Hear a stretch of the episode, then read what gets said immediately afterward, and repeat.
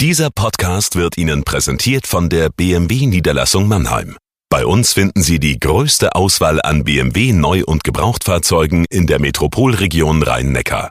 Darüber hinaus sind wir Ihr Kompetenzzentrum für Elektromobilität. Überzeugen Sie sich selbst und besuchen Sie uns. Auch online unter bmwmannheim.de. Wir heißen Sie herzlich willkommen. Und jetzt viel Freude beim Zuhören.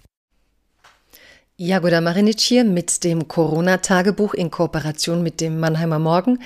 Es war eben das zweite Wochenende mit Ausgangssperre und ich habe gestaunt, wie viele Menschen sich wirklich an die Vorgaben halten, dass ich sehr froh bin, dass wir nicht die harten Maßnahmen haben bislang wie Spanien oder Italien, sondern dass anscheinend der Appell und die Regeln, die wir haben, im Moment funktionieren. Was mich aber schockiert hat, war die Menge an Verschwörungstheorien, die aus meinem Bekanntenkreis und Freundeskreis bei mir eintrudelten, Leute, die eigentlich sehr kritisch sind und plötzlich die dubiosesten Videos interessant fanden.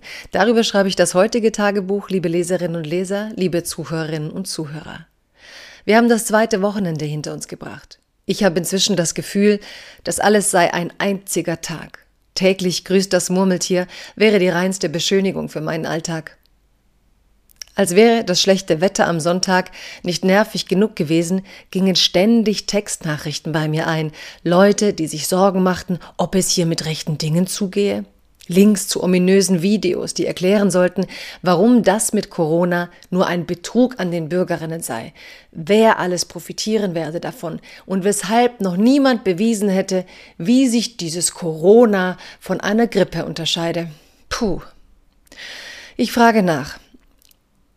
Habt ihr Italien schon einmal so gesehen wegen einer Grippe? Nein, aber das liegt ja an der Panik und an deren Gesundheitssystem. Elsass? Das sei auch alles inszeniert. Die Betten seien eigentlich überall leer.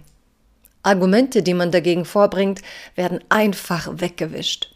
Normalerweise vermeide ich Diskussionen um Verschwörungstheorien, weil die Gegenseite meist nicht argumentieren, sondern monologisieren will. Seit der Ausgangssperre habe ich jedoch den Eindruck, diese Ausnahmesituation macht selbst solche Menschen anfällig für Verschwörungstheorien, die sich sonst an Fakten halten. Wer macht das mit uns?